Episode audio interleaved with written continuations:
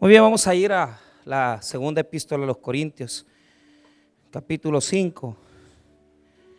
Gracias por estar con nosotros en esta noche. Vamos a, a leer el versículo 17.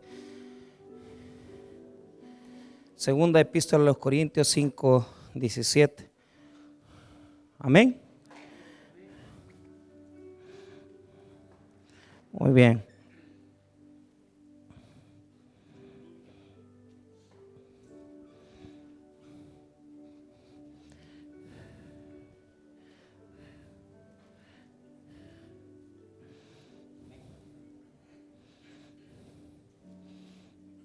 Muy bien, la palabra del Señor dice así.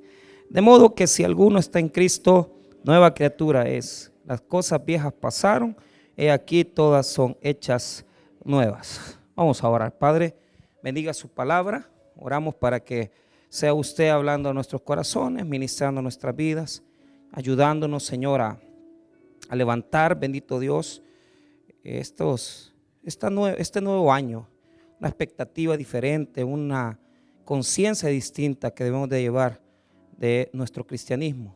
Te pedimos que nos ayudes, que nos bendigas. En el nombre de Jesús. Amén y amén. Muy bien, pueden tomar asiento.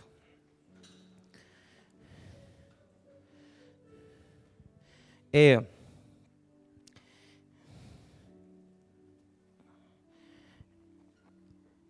este texto es un texto muy bonito.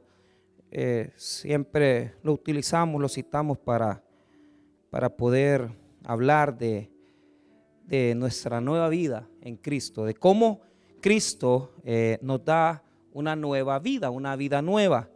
Eh, eso es lo que nosotros entendemos en este texto. cómo Dios puede en un momento determinado llevarnos a vivir una vida totalmente novedosa, totalmente nueva. Ahora, eh, el versículo bíblico, al, revisarlo, pues tiene solo un pequeño, digamos, giro, no, no es muy grande, porque realmente yo lo comprendo así, o sea, es decir, Dios nos da una, nueva vida, Dios nos da una vida nueva, y, y eso es correcto. El Evangelio de Juan dice que qué es la vida eterna. ¿Qué es la vida eterna? Es conocerte a ti, al Señor, a Dios, ¿verdad? Esa es la nueva, la nueva vida, es la vida eterna que Dios nos ha dado. Pero la pregunta que nos hacemos en este texto es, ¿qué implicaciones tiene realmente el versículo 17, la luz de nuestro cristianismo? ¿Qué, qué profundidades, qué digamos, relación tiene este verso realmente con mi forma de ser como cristiano. Y ahí es donde nos descubrimos algunos elementos que tal vez pasamos por alto, ¿verdad? Al principio. Entonces, eh, no quiero con esto dar un, estudio exhaustivo porque no es eso lo que estoy haciendo, sino que sacando algunos detalles, digámoslo así, solo detallitos del versículo 17. En primer lugar, eh, apreciemos qué es de qué está refiriéndose el versículo 17, a qué se está refiriendo, qué es lo que Pablo quería decir, ¿verdad? Con esas cosas nuevas, ¿verdad? Ese es el título del mensaje, cosas nuevas. Eh, ¿Qué serían las cosas nuevas? Porque no está ahí, ¿verdad? Sino que es una cosa que yo quiero ampliar del versículo en nosotros, ¿verdad? Pero no lo puedo explicar todavía, lo voy a explicar. Bueno, primero, veamos un poquito acerca de lo que está, de la lucha de Pablo, ¿verdad? En este texto. Eh, este, esta epístola eh, se desarrolla eh, bajo varios argumentos. Yo no voy a entrar en teología, de Pablo, ya no, ya no quiero estar metiéndome en eso, ¿verdad? Pero bueno, hay varias epístolas, unas que se perdieron, otras que se, digamos que son las que tenemos en el Evangelio, en perdón, en el Nuevo Testamento. Y eh, son las que se han rescatado. Podemos saber que hay unas epístolas que tal vez no las tenemos, no, sabemos qué fue lo que él escribió en esas, en esas epístolas con las cuales él discutió los problemas de la iglesia de Corinto. Pero, por ejemplo, ¿verdad? En la, primera carta, él exhorta a, una persona que se arrepienta porque eh, los corintios, la iglesia, había permitido que una de, las, de, estos, de estas personas conviviera con su propia madrastra. O sea, eh, era tan terrible la situación que nosotros no sabemos, ¿verdad? Realmente eh, cómo es que esta persona, este, este, esta, esta persona que pertenecía a la iglesia de Corinto, se había involucrado con la mujer de su padre. O sea, eso es terrible, pero en el ambiente de Corinto eso era normal, porque era gente que, solo para que usted tenga una idea, había sacerdotisas sagradas en el templo. Eh, no habían, hermano, menos de, por lo menos cuatro mil eh, eh, sacerdotisas ahí donde se podía adorar teniendo relaciones sexuales. era una cultura muy dura, muy terrible en la que estaba viviendo la, la iglesia, ¿verdad? Porque la ciudad tenía una cultura muy abierta, muy liberal. Entonces, en la primera epístola Pablo corrige, dice, mira, ustedes eh, se han envanecido, ustedes eh, han cometido un error. ¿Por qué? Les dice, un poco de levadura leuda toda la masa. ¿Por qué? Porque ellos no habían exhortado a este, a este personaje, no le habían dicho que abandonara esa actitud de pecado, ¿verdad? Y por lo tanto Pablo está preocupado, ¿verdad? Porque eh, dentro de la congregación, dentro de la misma comunidad, se están dando ese tipo de, digamos, desórdenes. Ahora, en la segunda epístola, al parecer, se corrige eso, o sea, que tal manera que se arrepiente este, este, este, este personaje. Y Pablo tiene que venir y defenderse de las acusaciones, porque lo acusaban de varias cosas. Primero, eh, deslegitimando su ministerio, ¿verdad? Eh, primero que era un hombre que solo de lejos escribía corrigiendo a la iglesia, pero de cerca él no decía nada, ¿verdad? Eh, entonces, otra cosa que a él se le, se le señala dentro de las epístolas son cuestiones con respecto a las cuestiones económicas. Entonces, Pablo ocupa la segunda epístola para irse defendiendo, ¿verdad? Para ir defendiendo. Solo les voy a dar un ejemplo en el capítulo 10, por ejemplo, eh, eh, si usted va conmigo ahí, Ahí hay algunos señalamientos que le hacen a Pablo. Mire 2 de Corintios 10. Mire lo que dice el versículo 1 en adelante. Es rapidito eso, no es para profundizar. Yo Pablo os ruego por la mansedumbre y ternura de Cristo, yo que estando presente ciertamente soy humilde entre vosotros, más ausente soy osado para con vosotros. ¿Por qué? Porque lo acusaban, o sea, los enemigos de él le decían, imagínense, la misma gente que él había él había fundamentado, la misma gente que él había formado, hablaban de él, o sea, lo, lo, digamos, lo acusaban, lo humillaban. Y, claro, su teología había cambiado, la, de estos señores, ¿verdad? Entonces, eh, él tiene que vivir el hecho de que uno forme a una persona y esa persona después ande hablando mal. ¿verdad? Entonces, Ahí hay una acusación que él está diciendo, mire, ustedes que están hablando de mí, que solo de lejos me pongo bien bravo y cuando estoy cerca no les digo nada. Entonces, vea lo que dice el 2, mire lo dice, ruego pues que, cuando esté presente no tenga que usar de aquella osadía con que estoy dispuesto a proceder resueltamente contra algunos que nos tienen como si anduviéramos según la carne. Entonces, uno de los otros argumentos es que él tenía argumentos carnales, o sea que no estaba utilizando argumentos, ¿verdad?, espirituales, sino que él estaba dirigiendo todo bajo la carne, bajo, bajo influencia, incluso utilizando quizás filosofía o alguna otra cosa que Pablo conocía.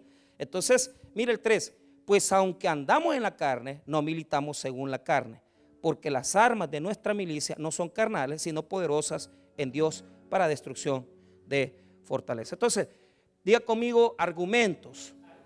Bueno, aquí es donde podemos ya ir colocando el versículo 17 en la parte argumentativa. Es decir, a Pablo se le acusa de cosas que no son ciertas y él está defendiéndose de lo que le están diciendo.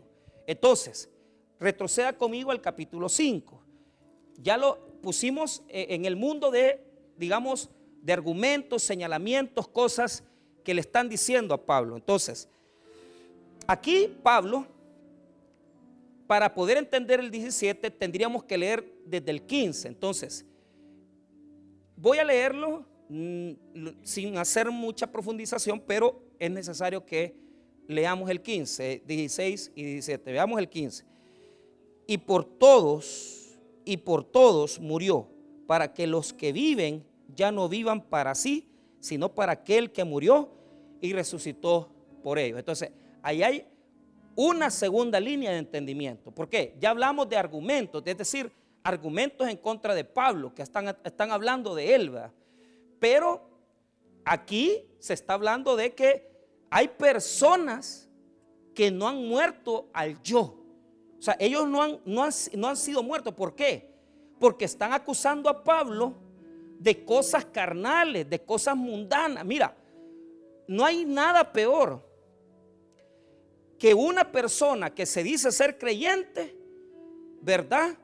Que, cree él que es creyente y acusa a otro de, ah, es que este es mundano, este, este, es que este, o sea, tener aquel juicio donde yo le conozco la vida a la persona, sé que se divorció, se separó, sé que es la segunda mujer la que tiene, sé que tiene una nueva, digamos, pareja, pero ¿cuál es el problema mío? Que yo señalo a esa persona, ¿verdad? Con los argumentos de cómo yo conocí. Ah, es que este es tramposo, e, este, este mujeriego, este, así va. Mire, estoy hablando de gente que está haciendo el esfuerzo de ser convertida, o sea, de, realmente salir de, la, de lo viejo y entrar a lo nuevo. Pero los cristianos no perdonamos eso. Nosotros tenemos una inclinación a andarle sacando el pasado a la gente porque nos domina más el espíritu y el poder del diablo, que es quien verdaderamente anda desenterrando los cadáveres, ¿ah? en lugar de renovarnos y decir, hey, vaya, este está haciendo el esfuerzo, hay que ser agradecidos porque está saliendo del pecado, está saliendo del desorden de vida. No, eso no existe en las iglesias. Lo que existe en la iglesia, no, ese, ese mira, ese, es un gran impío. No, es que esa es la forma, o sea, eso es lo que Pablo está denunciando ahí. Que haya una comunidad, una congregación llena de personas que aparentan, ¿verdad? Aparentan ser creyentes, ser cristianas, pero realmente, oigan bien, su vida la viven con valores de la vieja naturaleza.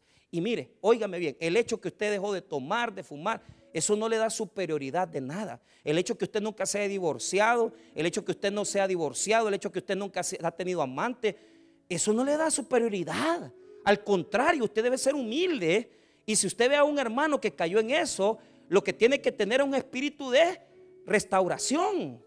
Porque en la iglesia nosotros lo que hacemos es, escuche bien, ser la mano de Cristo para rehabilitar al pecador. Pero muchas veces el espíritu fariseo de, no, mira este, no hombre, e-, eso no puede existir. ¿Por qué? Mire lo que dice el 15, vuélvalo a ver. O sea, Jesús murió por nosotros. Nosotros nos identificamos con Jesús porque nosotros morimos también. Y si hemos muerto al viejo hombre, a lo que éramos antes, esas mañas, esas cosas que no se notan deberían de salir de nosotros. Deberían de salir de nosotros. Vuelvo a repetir, mira, estos son argumentos bien profundos de cristianismo. Esto ya no es aquello que deja al amante, deja el adulterio. Eso es pura legulería, o sea, es pura lírica. ¿Por qué? Porque es la receta. Deje el amante, vuelva con su mujer, eh, deje de estar ahí fornicando.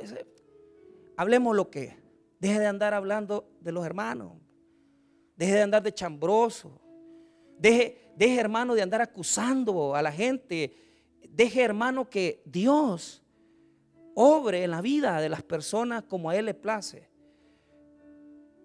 Y mire, ubiquémonos en un cristianismo más limpio, más agradable a Dios.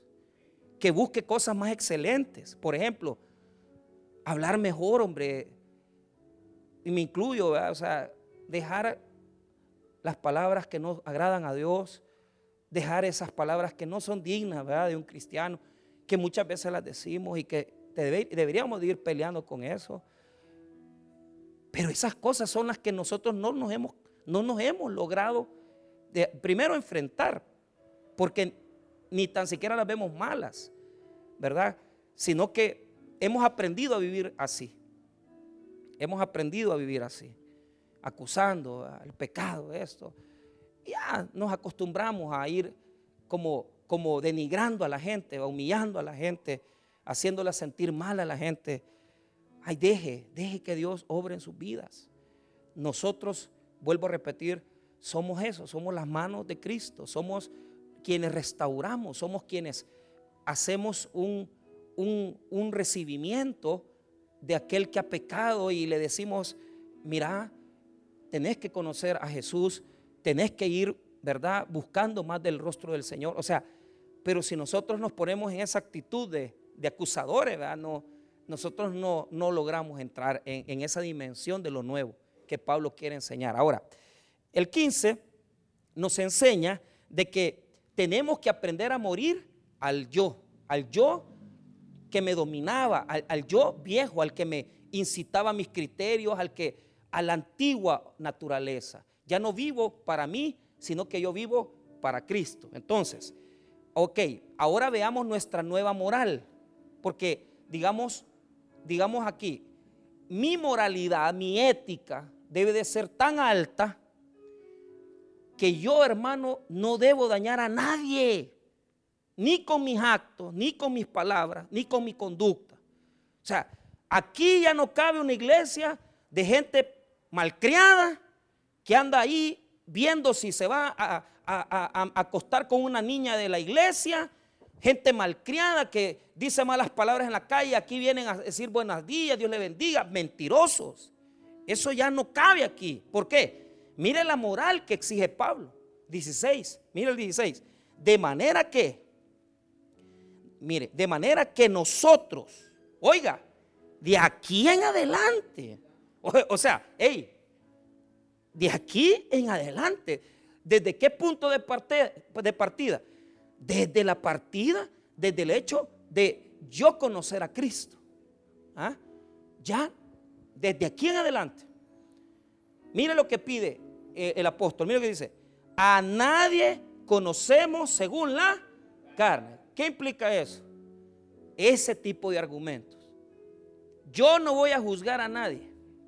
Yo no voy a condenar a nadie. Porque para nosotros darle la mano al que tiene pisto es una maravilla.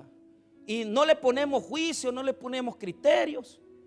Pero ¿cuál es el problema? La moral nueva de Pablo, la nueva moral que Pablo está implementando es, primero, primero entender que es una muerte al yo como Jesús lo exigió. Ah, el que quiere ser mi discípulo, tome su cruz y sígame. Es decir, muera a lo que usted era. Ah, segundo, no podemos juzgar a la gente por su vida pasada, ni tampoco podemos juzgarlos por sus errores. Entonces, ¿en base a qué? Nosotros vamos a, a ver el progreso del cristiano en base, en base a su carácter espiritual. Usted tiene que anhelar, desear, convivir con gente que le mejore su estilo de vida. Deje de andar con vagos, deje de andar con pedantes, deje de andar con vulgares. Usted no va a aprender nada de esa gente. Lo que usted va a hacer es perder la bendición. Porque mire lo que dice Pablo 16, de manera que nosotros de aquí en adelante a nadie conocemos según la carne. Es decir, si yo me echo un prejuicio de alguien, si yo he dicho, e, este, este me cae mal, este, no, yo no puedo juzgarlo según la carne. Tengo que conocer a la gente según su carácter espiritual. Mire, debemos de ir apreciando más lo santo que lo depravado. O sea, si usted se va a juntar con personas, júntese con gente que le ayude a ser, una, persona de mejor oración, una persona que le enseñe a tener un mejor carácter, que le enseñe a, decir palabras correctas. O sea, eso es lo nuevo que Dios quiere hacer en nosotros. Es una renovación de nuestras malas mañas, de nuestros malos criterios. Imagínate, primero nos trabajan los criterios que tenemos de nuestros argumentos que tenemos de la vida y de las personas. Entonces, yo no digo que solamente eso es lo viejo. No solamente lo viejo es hablar mal de las personas, lo viejo, como lo repito, es, ¿verdad? dañar a, los, a las otras gente, dañar y herir a personas de la iglesia. Y las dañamos de muchas formas. Por ejemplo, hay un grupito de cipotes aquí que, que yo quiero o sea, decirles, o sea, dejen, dejen ya el celular, hombre, y, y compórtense como cristianos jóvenes, hombre. Dejen, o sea, eso de muchachitos de 19, 20 años que le escriben a niñas de 16. O sea, cálmense, hombre, cálmense ya. Eso ya no cabe aquí, ya no cabe. ¿Por qué? Porque son cosas viejas, hombre. Son cosas viejas ya. Peor, eh, eh, o sea, yo se lo puedo decir, ¿verdad? Que nos, nos, nos, nos duele, pero a mí no, no, me duele tanto el hecho de que, de que, hay, que hay pecado. Eso siempre hay pecado. El problema es, lo que a mí me, me, me duele es que los jóvenes son los que ya están pervertidos, los que ya están en otra cosa. Y ahí es donde yo he puesto mi esperanza en la juventud de la iglesia, que, estos vayan por un camino diferente, que, sean buenos jóvenes cristianos, que puedan buscar el rostro de Dios, que aprendan a, a respetar las mujeres, que, nos pongamos las pilas para enseñarles a Jesús de otra forma. Estamos haciendo un gran esfuerzo. Eh, hermana Vanessa está luchando con los prejóvenes. Estamos estamos apretando ahí porque, porque están, están, estamos trabajando con 12, 13 años para que cuando tengan 16 estén mejor, hombre. No, no, vengamos aquí con, con cuestiones como nos ha pasado antes, ¿verdad? Que ya a los 16 años, ya las chicas ya tuvieron su primera relación. Está bien, yo vuelvo a repetir, óigame bien, no lo podemos evitar. Pero por lo menos de 10 chicas, no van a ser 9, van a ser 6 ¿ah? tres tal vez puedan estar mejor, pero cada vez que nosotros empujamos a, esta, a esta juventud, estamos logrando un mejor, un mejor cristianismo, un mejor cristiano para el mañana. Eso es lo que anhelamos. Nosotros ya vamos para afuera. Yo, si yo, hermano, mire, yo me estaba poniendo a hacer cuentas. Ponga atención. Mi hija, la mayorcita, óigame bien, tengo solo 60 meses para influir en su pensamiento y en su criterio como cristiana. Si en 60 meses yo no he logrado influenciar su corazón y su mente, yo ya la perdí. ¿Por qué? Ya va 60 meses, haga la cuenta cuántos son. ¿Ah? Hágala, haga, la cuenta, ¿cuántos son esos? ¿Ah? Cuatro, tres, tres años para meterle a Cristo a esta chica, para meterle cosas de Jesús. Y si yo en tres años, cuatro años, no he logrado influenciar a mi, a mi hija, he perdido la batalla. La he perdido, hermano. Porque de qué va a haber servido tantos sermones. Ahí me estaban diciendo que cuántos sermones han subido a la, al audio. Como mil y pico sermones. Pues sí, pero los que prediqué en Usulután, que me lo borró este muchacho, porque un pícaro, y te lo digo a vos que me estás viendo, vos me borraste los sermones del YouTube. Ese le hizo un gran daño a la comunidad evangélica. ¿Por qué? Imagínese la perversidad de mis sermones estaban todos en YouTube y este me los borró. ¿Cree que no es malo?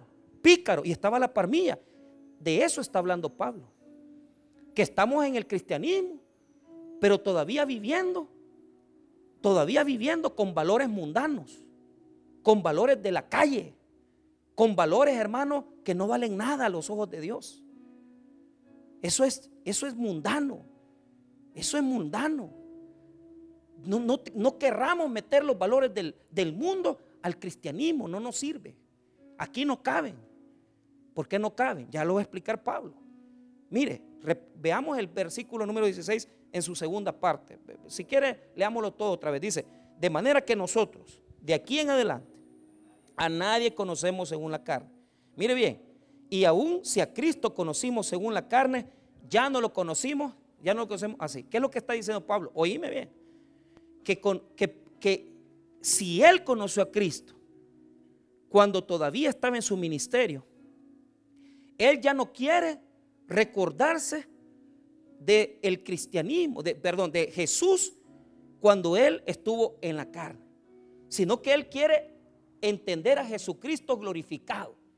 Lo que está diciendo Pablo es que va a poner más atención a lo que Jesús hizo después de su muerte y resurrección que a lo que Jesús vivió mientras fue hombre. Eso es lo que está diciendo Pablo.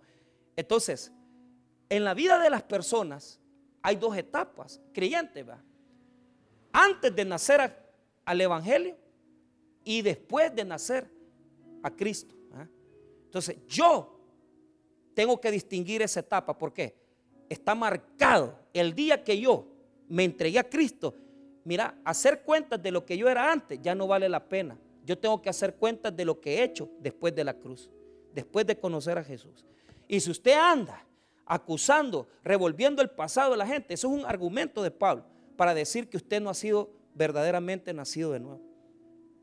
Usted no ha nacido, usted, usted, usted no ha entendido el Evangelio. Que lo que hemos sido antes ya no somos porque ya, ya hemos muerto. Si vos me decías a mí lo que yo era hace 15 años, mira, yo ni sé de quién me estás hablando. ¿Sabes por qué? Yo era un gran corrupto, yo era un gran estafador, yo era un gran mentiroso, yo era, hermano, una persona altanera, antagónica, orgullosa. Los compañeros de seminario que tuve, todos me detestaban. Yo llegaba a las mañanas con mi saco, con mi, queriendo, queriendo ser superior. Y, todos se acuerdan que yo llegaba con un café. Y para mí un café de cuatro dólares. Imagínense, o sea, lo enfermo que estaba. Porque yo creía que yo, como yo era joven, ganaba bien, yo veía a los demás de menos. Muchos todavía tienen esa mentalidad de mí y dicen, es que este Michael es tal cosa. Mira, te voy a decir una cosa, eso ya no soy yo. Yo soy una nueva criatura. Yo ya no soy eso, ya no me acusé de eso, ya no lo soy. Yo, Dios ya me transformó, Dios ya me cambió, ya me cambió. Si venías a hablarme de lo que yo era en la universidad, de lo que yo era en la Matías Delgado, de lo que yo era en el seminario, de lo que yo era fuera de Cristo, yo ya no soy nada de eso, porque ahora todas las cosas son hechas nuevas. Juzgame por mi fruto, juzgame por mi servicio, juzgame por mi predicación, juzgame por mi familia, por mi estilo de vida. Después de la cruz, juzgame. Pero no me andé juzgando antes de la cruz. No me andé juzgando antes de la cruz. Pero oiga bien, tome en serio estas palabras. Porque si a usted, si usted no ha hecho esa diferencia entre lo que usted era antes de la cruz y lo que es ahora, usted está en serios problemas. Porque usted no ha hecho la diferencia. Pablo está señalando eso debe haber una diferencia clara entre lo que éramos sin Cristo y lo que ahora somos en. ¿Cómo vamos a, medir el cristianismo de la gente? Por los frutos. Después de la cruz, por los frutos. No me, no me vengas a decir, mire pastor, es que usted, ojo, yo no digo con esto que, porque habrán cobardes también. Imagina que hay gente que dice, ay, es que yo no digo que se ande diciendo, ay, hoy divorciado. Pero estos creen que nunca han cometido errores, ahora que son cristianos. Ah, se vuelven el gran billete de dólar y que gran santos y exigentes y divorciados son. A mí me llega aquel que viene y dice, mire, yo la regué. Yo he cometido esa falla. Pero ahora estoy casado. Ay, amén, gloria a Dios. Pero exigir como que vos sos un hombre, va, que nunca ha cometido faltas. No, Señor, no es así. Mucha gente oculta su pasado, mucha gente oculta lo que fue. Yo digo que mucha gente sabe lo que yo he sido, yo. Pero ahora quiero que sepan que ya no me tienen que ver por lo que yo fui. Véanme por lo que el Espíritu Santo ha hecho en nosotros. Y yo quisiera, creyentes, ustedes que le están aquí, a todos ustedes, de aquí en adelante, que no los juzguen por lo que ustedes han sido, que los, que los juzguen por lo que usted ha servido, por lo que usted ha trabajado, por lo que usted ha predicado, por lo que usted ha servido. Yo, yo no digo, hermano, que aquellas cosas, eso está ya en la cola. Tampoco digamos que no lo hicimos. La regamos, sí. A mí usted me dice, mire, pastor, y usted era, era estafador. Yo no le voy a mentir, le voy a decir, sí. Mire, y usted que prestaba, sí, es cierto. Mire, y usted, mire, le voy a contar algo yo tuve un tremendo problema con mi familia y una de esas personas con las que yo es mi abuelo. Y yo le fallé a mi abuelo. Yo le fallé a mi abuelo, pero, pero eso es lo que estamos hablando, de, ser verdaderamente, de, dejarnos de dar carreta aquí, de que, ay, aquí somos cristianitos. No, no hermano, verdaderamente decisiones cristianas, pues. Y uno venir y decir, ser capaz, tener valor, va, para ir a recoger lo que dejaste mal. Porque hay muchos que toman el versículo como que, ah, las cosas viejas pasaron. O sea, mis hijos que dejé regados, hay que vean que Dios los ampare. ¿va? Ah, mi mujer que la dejé, mi ex, que Dios la ampare. ¿va? No, papá. O sea, valor, valor, valor hay que hacer. Yo dañé a mi abuelo. Yo llegué con mi esposa un día en la tarde a la casa de la tía y yo le pedí perdón a mi abuelo. Yo le dije, abuelo, perdóneme lo que yo le hice. Y míreme, o sea, no tuve el valor yo después de, enfrentar ciertas cosas y, y todavía yo brego con eso. Porque habrán familiares a los que les, tendría, tendría que haber pedido perdón, ¿verdad? Y tal vez no lo he hecho porque tal vez no se ha dado la oportunidad. Pero cuando yo hice eso, de, llegar a, ver atrás, ¿verdad? Porque soy una nueva criatura. O sea, yo no soy alguien que renuncia al pasado y dice, ay, a mí ya no, ya no, eso, eso, eso es parte de mi vida, yo lo acepto. Lo que quiero decir es, no me critique por eso. Valóreme por lo que he hecho después de la cruz del Calvario. Porque eso era lo que yo era antes. Entonces, pero yo como cristiano tuve que enfrentar el momento donde tuve que ir a hablar con él. Sí, abuelo, perdóneme, o sea, la regué. Ya no estaba tan bien, porque fíjese que después de eso empeoró, ya se le olvidaban todas las cosas. Pero yo me fui con aquello de que, de que le dije, pues le dije, abuelo, mire, la regué, pues, y, y les voy a ser bien sincero, hay personas de mi familia las cuales todavía no estoy preparado para darles la cara, porque les fallé grandemente y, y me siento mal todavía. Pero yo oro para que eh, Dios me dé la oportunidad y que, que no se vayan, pues, eh, para yo decir, mira, la regué, perdóname, esto si te ofendí. Todo era tema dinero, nada es cosa, crea usted que sean cosas eh, muy así, muy graves, son cosas, dinero, dinero, maldito dinero, pero, pero, pero le hago pregunta, ¿es usted esa gente que, que, que, que no ha hecho diferencia entre lo que era antes y hoy? y lo que está haciendo nada más es, es nada más así. Es dándole tinte cristiano a su vida impía, dándole pintura rosada, un poquito blanquita, a algo que por dentro es negro. ¿ah? Entonces, eso es lo que está diciendo Pablo ahorita y se lo explico. Entonces Pablo dice, este tipo de formas de señalamiento ya no deben de ser. Sus oponentes deben de criticarlo a la luz de lo que ha construido en el cristianismo, a la luz del servicio, del trabajo y de su moral como creyente. Ah, eso es lo que está diciendo Pablo en el verso 16. Y partiendo de ahí, ahora nace este versículo. Vea lo que dice el 17. Mira lo que dice. De modo, ahí está la, la partícula conectiva, de modo, o sea, está conectando 15, 16, bueno, y los argumentos anteriores. De modo, mire bien, que si alguno está en Cristo, vaya, mire bien, mire lo que dice, mire lo que dice, nueva criatura, ahí está, ahí está la diferencia. De aquí en adelante, ahí está la diferencia. Entonces, explico, de modo que si alguno está en Cristo, ahí está el problema.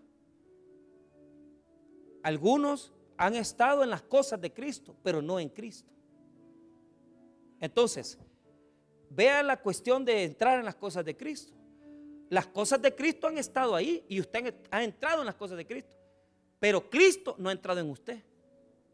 Entonces, lo que, a lo que se está refiriendo Pablo, estar en Cristo, la palabra en Cristo es una categoría teológica paulina que implica relación directa con Jesús. Es decir, una persona que es realmente convertida es una persona que está en una relación íntima con Cristo, no en las cosas de Cristo, sino que tiene una relación directa con Jesús el Señor.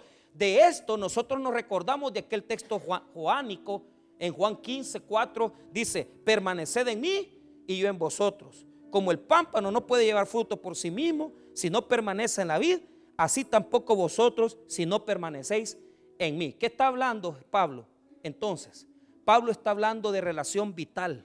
Es decir, si usted está en Cristo, usted va a dar fruto. Y usted no tiene que forzarse. Usted no tiene que esmerarse. Porque si el Espíritu Santo está en usted, el fruto y la conversión van a venir a su vida. Pero si usted no tiene nada dentro, usted nunca va a cambiar. Entonces, es probable que en nuestra iglesia hay un montón de gente que anda en las cosas de Cristo, pero no Cristo en ellos. Porque no han nacido de nuevo y están vacíos, totalmente vacíos. Usted no tiene a Cristo. Tener a Cristo es tener una relación vital, segura, íntima con Jesús. Y Él nos provee del fruto de la conversión, del fruto del cambio ético y moral. Es decir, los cambios que yo tengo no los tengo por afuera, sino que los tengo por adentro. ¿Qué me demuestra a mí que Dios me que Jesús me ha cambiado? Que ahora, hermano, yo no sería capaz de hacer lo que yo hacía antes. Y les voy a decir algo. Aquí hay un montón de gente que es manipuladora, usa a las personas, les da carreta. Eso es porque no han nacido de nuevo.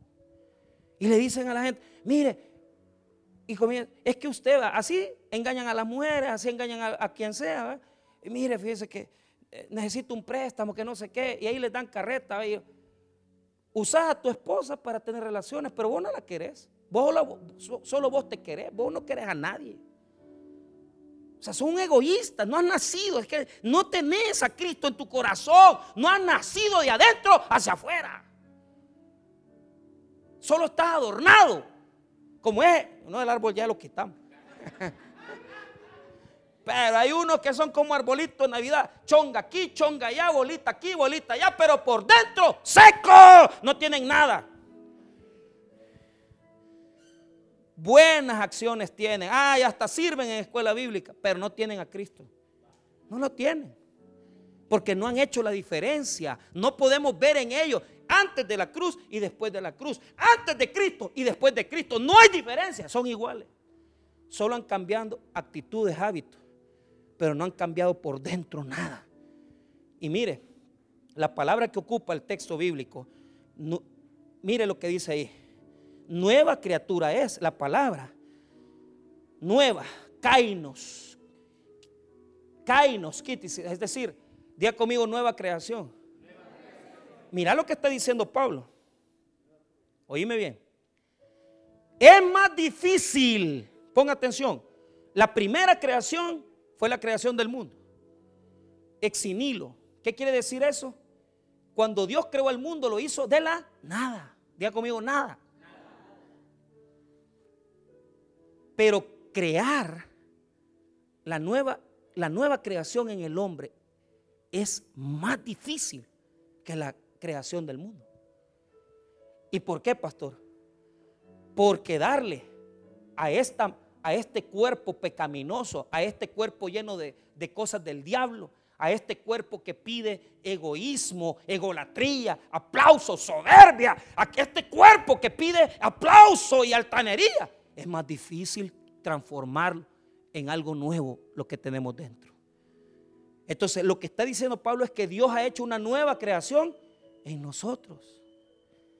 Dentro de nosotros, en el mundo interior de nosotros. ¿Qué quiere decir eso? Que Dios ha puesto en nosotros nuevos pensamientos, nuevos sentimientos, nuevas voluntades, nuevos criterios. Aquí no cabe la gente enojada que, ah, mire, por favor, Hermano, ay, hágalo usted. ¿Qué pasa, hombre? Entonces no ha nacido de nuevo. ¿Por qué? Porque Kainos quiere decir que no, oíme bien, que no le han puesto parches a la cosa. Que no es un pedacito de la vida la que te ha renovado. Que no es nada más un pedazo de ti el que está siendo transformado, sino que Dios te ha dado una nueva creación dentro. Total, completamente tú eres una nueva criatura. No hay nada viejo en ti. Dios ha creado algo nuevo en nosotros. Por eso no cabe, no cabe ese tipo de actitudes ya. Porque nos ha dado nuevos criterios, nuevos pensamientos, nuevos deseos, nuevos anhelos.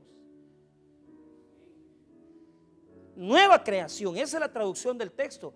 Nueva creación es. Y esa nuevo, en, griego hay dos palabras para nuevo, neos y kainos. Kainos es lo que ocupa aquí. Kainos es eso, es hacer algo nuevo. ¿Ah? Hacer algo totalmente nuevo. Sin nada viejo. Nuevos cielos, nueva tierra. O sea, porque el viejo hombre ha sido crucificado en la cruz de Cristo. Ahí estamos. Allá está Michael Velázquez. Allá está Michael Velázquez, el corrupto. Allá está Michael Velázquez, el soberbio. Allá está Michael Velázquez, el malcriado. Allá está Michael, el altanero, el soberbio. Pero aquí yo soy una nueva creación. Ya no puedo vivir igual que antes. Ya no puedo sentir igual que antes. Ya no puedo pensar igual que antes. Hermano mío, llénese de la presencia del Espíritu Santo y que Dios haga en usted una nueva creación. Renuncia a los sentimientos equivocados. Renuncia a los pensamientos equivocados. No cabe gente soberbia. No cabe gente orgullosa, pedante. No puede haber. Porque lo que se está formando en nosotros es Cristo. Y Cristo no era soberbio. Cristo no era altanero, Cristo no era mentiroso, Cristo no era pedante, Cristo no vivía una doble vida. Dios está creando su imagen en nosotros. Dios está creando su imagen en nosotros. Es decir, no estamos cambiando por fuera, estamos cambiando por dentro. Todos los días. Esas cosas viejas son pensamientos, criterios, opiniones, concepciones, voluntades, deseos.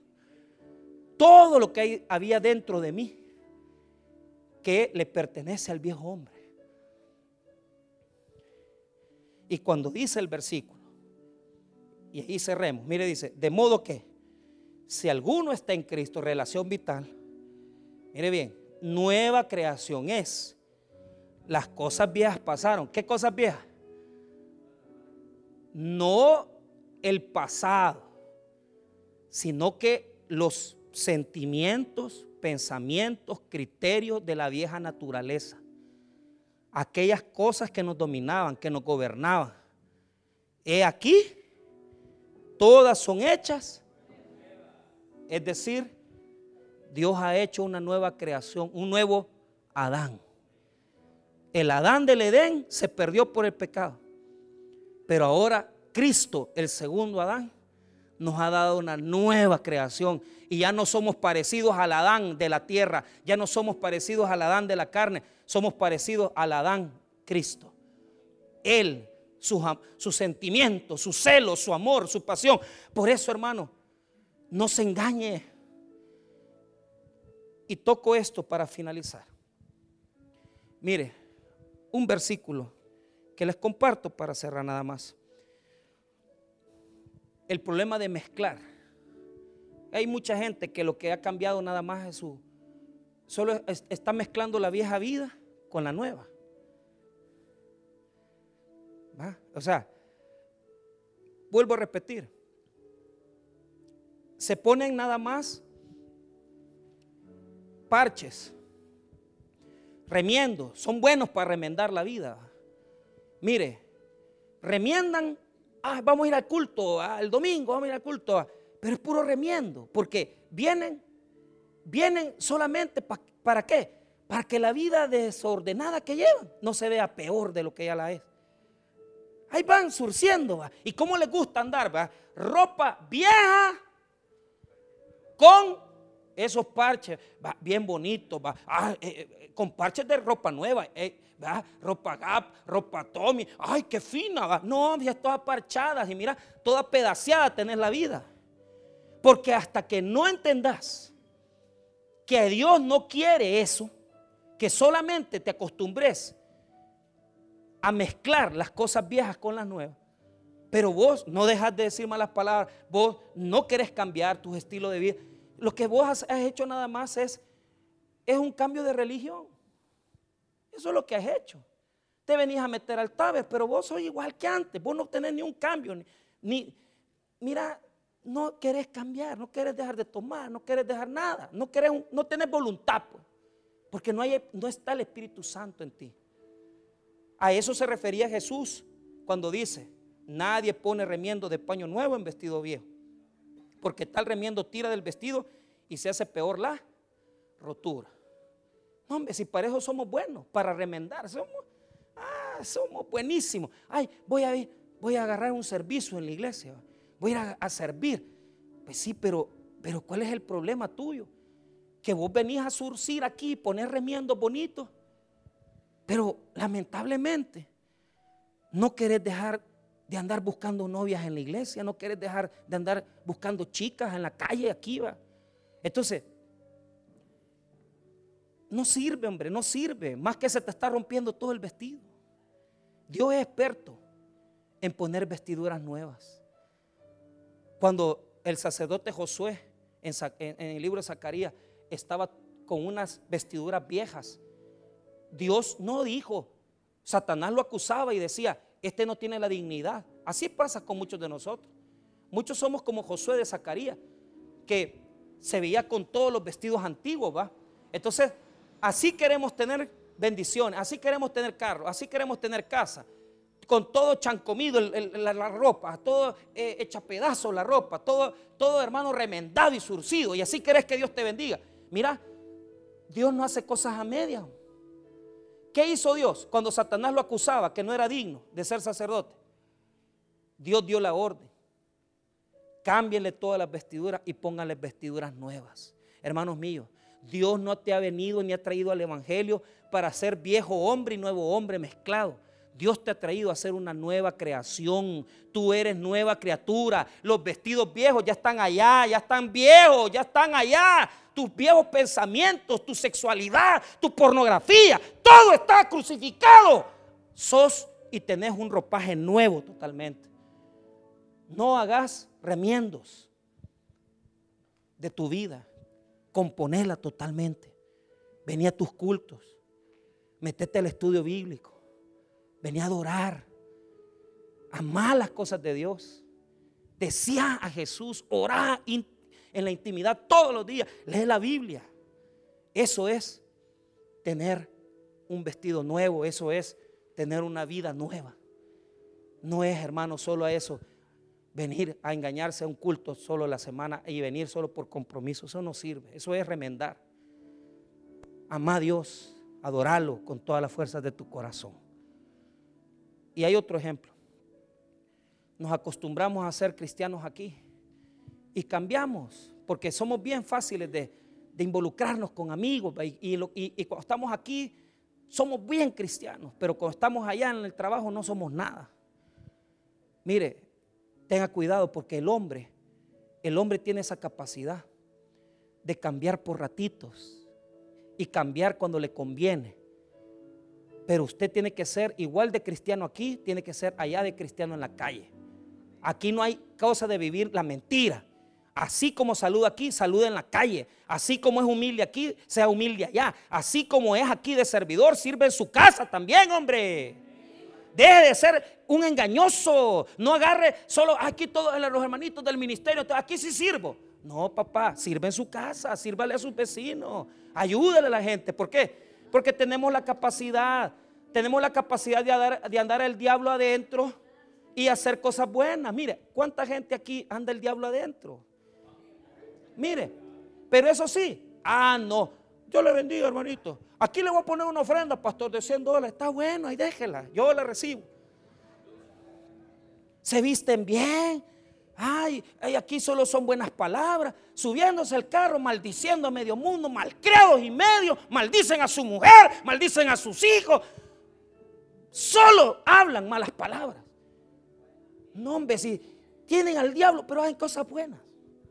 Y son educaditos. Buenos días, buenas tardes. Pero hágales algo. Y ahí van ya con el, con el machete desenvainado.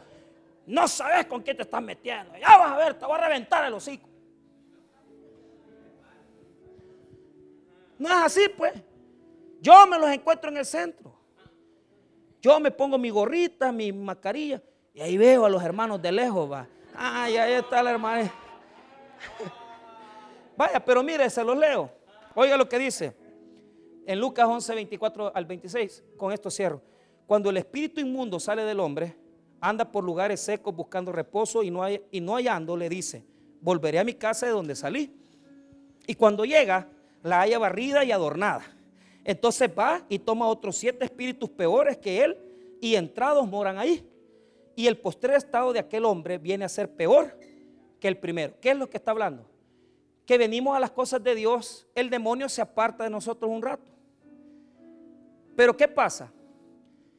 Como tenemos la capacidad de ser así, hipócritas, adornamos la casa, le ponemos decoraciones, la barremos por un ratito.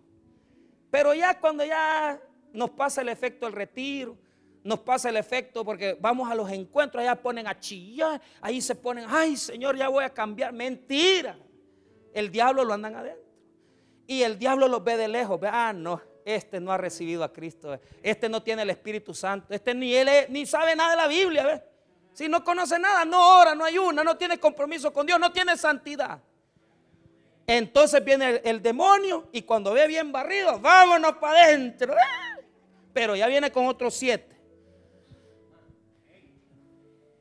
y nos volvemos cristianos sin poder, sin autoridad, revolcados con el mundo, que ni se ve la diferencia entre el cristiano y el que no es cristiano.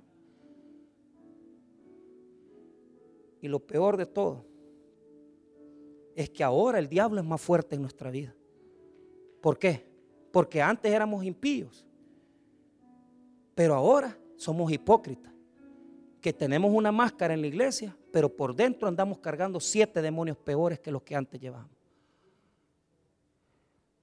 Actuamos para portarnos bien, pero por dentro el diablo nos domina. No tenemos a Cristo. Hermanos míos, una nueva creación es transformar al hombre de adentro hacia afuera y darle un nuevo corazón a aquel que nunca lo tuvo y darle nuevos pensamientos nuevos criterios y nuevos valores. Aquel que ha recibido al Espíritu Santo tiene la creación dentro de sí. Humillémonos ante Dios, corrijamos nuestros errores y cambiemos nuestras conductas desde adentro, desde el Espíritu, desde la relación con Jesús. Y Dios nos dará un año nuevo, un año 2023 lleno de victoria y de bendición y de muchas, mucha satisfacción porque vamos a ser verdaderos cristianos. Vamos a orar, hermanos. Padre, gracias por tu palabra. Gracias por tu misericordia.